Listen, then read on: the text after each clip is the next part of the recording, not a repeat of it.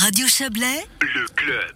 L'association Les Amis de la Constitution propose le rejet de la loi Covid sur laquelle le peuple suisse devra se prononcer le 13 juin prochain. En conférence de presse ce matin à Sion, ses responsables ont évoqué un texte, je cite, fourre-tout, liberticide, inutile, disproportionné et qui met à mal le fédéralisme, d'évoquer aussi une supercherie, un chantage, une politique de la carotte et du bâton. Euh, on va parler de, de tous ces mots avec vous, Werner Boxler. Bonsoir. Bonsoir, monsieur.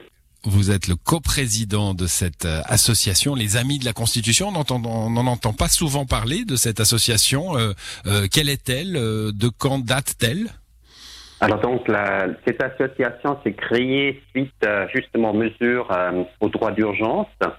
Et nous avons été ben, quelques citoyens qui se sont fait particulièrement interpellés par, par la diminution des droits fondamentaux et ceci nous a euh, unis quelque part. Nous avons donc euh, vu la nécessité de, de, faire une alliance, de créer une association euh, le 23 juillet 2020 avec 23 membres.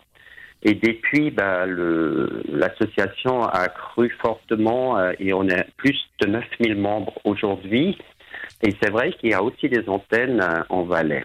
Hmm, bon, alors je, vais peut-être vous demander de bouger un petit peu parce qu'on a une, une, liaison un petit peu euh, un petit peu faible euh, et vous êtes sur un, un téléphone portable.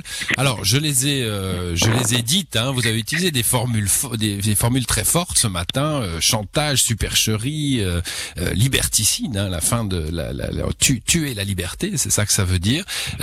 vous vous vous exagérez un, un peu. Vous avez à ce point-là peur de l'État en Suisse? Alors donc je n'ai pas peur de l'État, euh, j'ai peur surtout si euh, si moi je perds la confiance, c'est la seule peur que je pourrais avoir.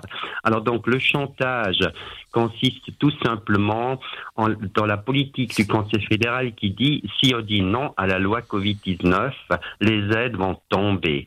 Et ça c'est tout simplement inadmissible pour les citoyens que nous représentons au sein de notre association avec tous les sympathisants.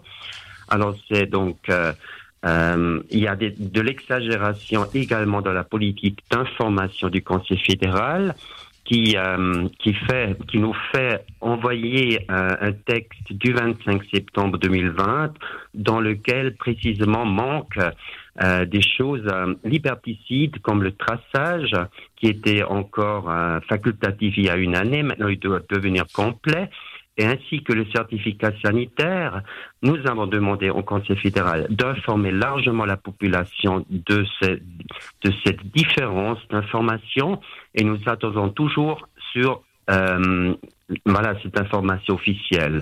Donc, tout, le monde est assez au clair sur le fait qu'il va y avoir un, un pass sanitaire ou un certificat sanitaire. Je pense que tout, tout, le monde en parle en ce moment. C'est pas c'est pas un mystère. Seulement, ce n'est pas écrit noir sur blanc. Dans le livret, il y a une version qui est antérieure, qui n'est pas complète. Et donc, euh, nous nous demandons, nous exigeons du Conseil fédéral et de la chancellerie que tous les citoyens de ce pays-là soient informés des rajouts. Il s'agit des articles 3, 3A et 6A. Hmm. Vous avez, vous avez, vous, avez prononcé le mot discriminatoire aussi. Hein, c'est un mot qu'on entend dans cette campagne sur la loi Covid. Euh, vous trouvez anormal qu'un un pass sanitaire soit proposé à la population ou imposé à la population, euh, qui donnerait des droits à certains et pas à d'autres? Ah oui, je trouve c'est tout à fait discriminatoire. Euh, voilà, tout simplement parce que il y, y, aura des avantages pour les uns et des, des désavantages pour les autres. Euh, notamment euh, quand il s'agit d'accéder à des manifestations. Euh, c'est encore ouvert s'il faut le pass sanitaire pour aller au restaurant. En tous les cas, dans, dans le monde de la culture, le pass devrait être utilisé et exigé. Donc ça veut dire il y aura une partie de la population qui pourrait accéder à toutes ces activités et l'autre part, l'autre sera euh, hmm. Quelle est, quelle est l'alternative, pardonnez-moi, quelle est l'alternative à cela quand on est dans un, dans un climat de lutte contre une, euh, une maladie? Alors donc déjà, euh, je veux dire, si on entend le ministre de la Santé parler, il dit clairement que ce n'est plus d'actualité. Aujourd'hui, les choses se sont normalisées. Donc pour nous, des amis de la Constitution, il faut revenir à la normale. Il faut donc dire, voilà, l'épidémie a passé, Euh, certes, elle a causé euh, des dégâts, mais aujourd'hui, il faut sortir de cette euh, logique d'un d'un ennemi qui, qui nous guette et qui, qui peut être potentiellement dangereux. Le, la situation se, se régularise. Le, le, Conseil fédéral s'est exprimé aujourd'hui. Il l'a dit, vous avez raison, mais avec cette condition d'une vaccination de masse. Ça, vous l'entendez aussi? Tout à fait. Donc, nous ne sommes nullement contre ni pour le vaccin. Nous sommes en tant que ben, veilleurs de la Constitution tout simplement euh, euh, en train de dire il faut le choix vaccinal sans discrimination. Mais à quoi sert le vaccin si, si, une, si une majorité de la population ne, ne se vaccine pas? Est-ce que vous comprenez que ceux qui sont vaccinés, ceux qui ne peuvent pas se faire vacciner aussi, il y a une des catégories de population, euh, ne, ne doivent pas souffrir parce que certains ne veulent pas se faire vacciner? Alors pour le vaccin, déjà, on est en phase 3 clinique.